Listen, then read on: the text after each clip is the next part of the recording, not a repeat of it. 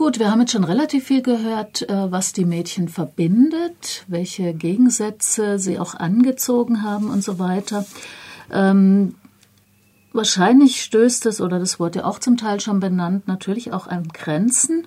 Und jetzt bei Lisa Grenzler zerbricht diese Freundschaft, wenn ich das richtig verstanden habe, ja auch an diesen unterschiedlichen Lebenswelten. Während bei den anderen beiden Büchern, die Andrea und Siglinde vorgestellt haben, die Freundschaften ja weitergehen bis in die, ins Erwachsenenalter. Ähm, könnt ihr dazu noch was sagen, wie sich das verändert oder wie das auch, ja. Hm.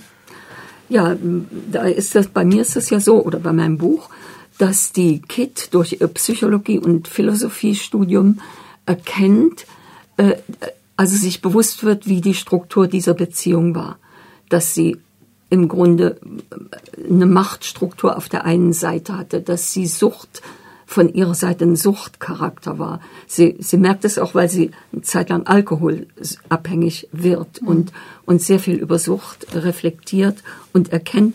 Und da gibt es so eine äh, Situation, wo sie Ara alles sagt ich habe das und das erkannt und babababam, was hast du mit mir gemacht und warum hast du mich immer weggeschickt und warum war es immer zu wenig? Und das sagt Ara, ja, weil du mich sonst nicht geliebt hättest, Tierchen. Das ist einer ihrer Koseworte. Also sie hat ganz bewusst kalkuliert, wie sie die Kit auch an sich binden kann.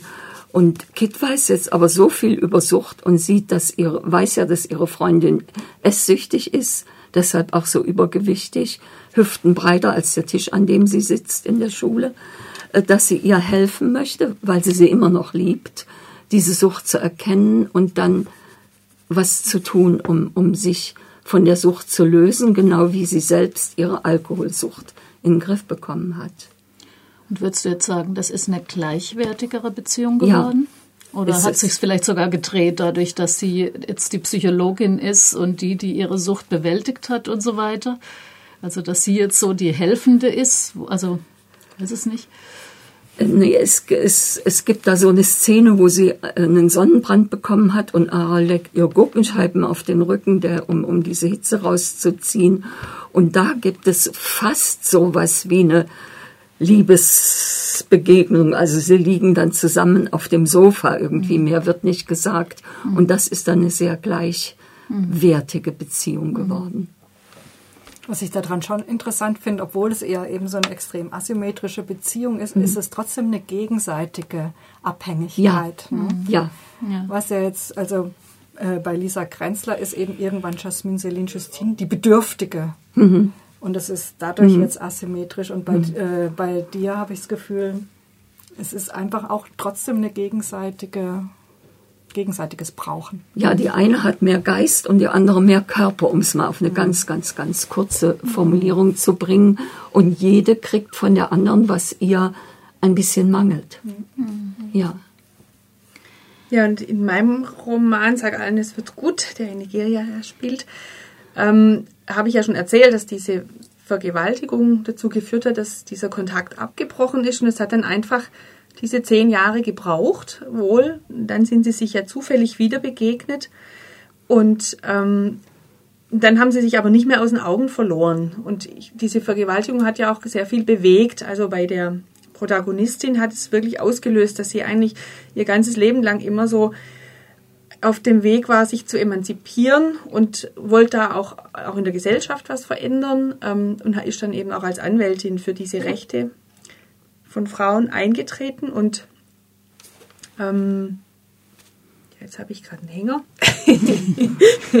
ja, und, aber diese, diese Beziehung ist dann, was ich ganz schön finde, die, die, ist dann sehr respektvoll und, und gleichwertig, wie die mhm. miteinander umgehen. Also die, ja, die unterstützen sich gegenseitig, die geben sich Ratschläge, aber trotz, trotzdem diese Unterschiede ja sehr heftig immer noch sind, auch die ganze Zeit.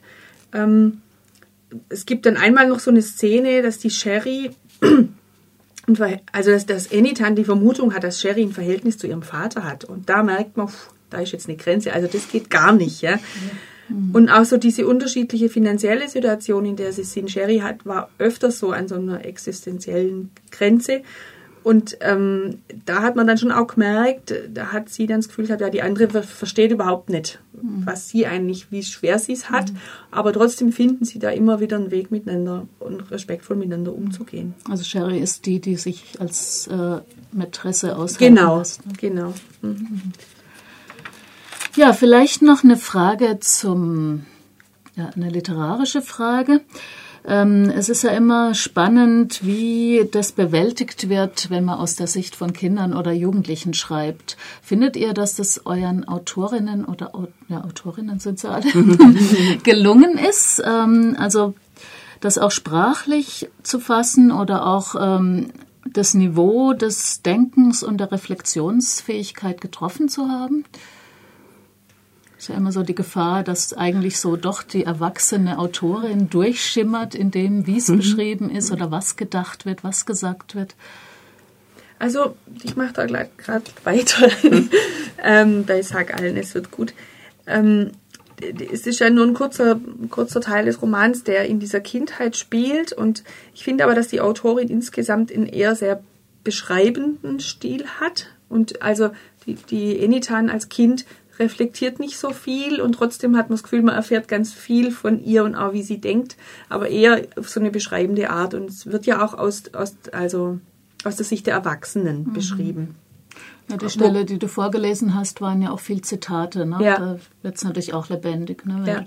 ja, ja, also und darüber erfährt man einfach mhm. ganz viel über das Mädchen, aber weniger, dass sie da so viel reflektiert. Also mhm. diese Reflexion, die kommt später im Buch, aber da ist sie ja erwachsen. Aber klar, dann aus der Erwachsenen. Aus der Erwachsenensicht, mhm. genau.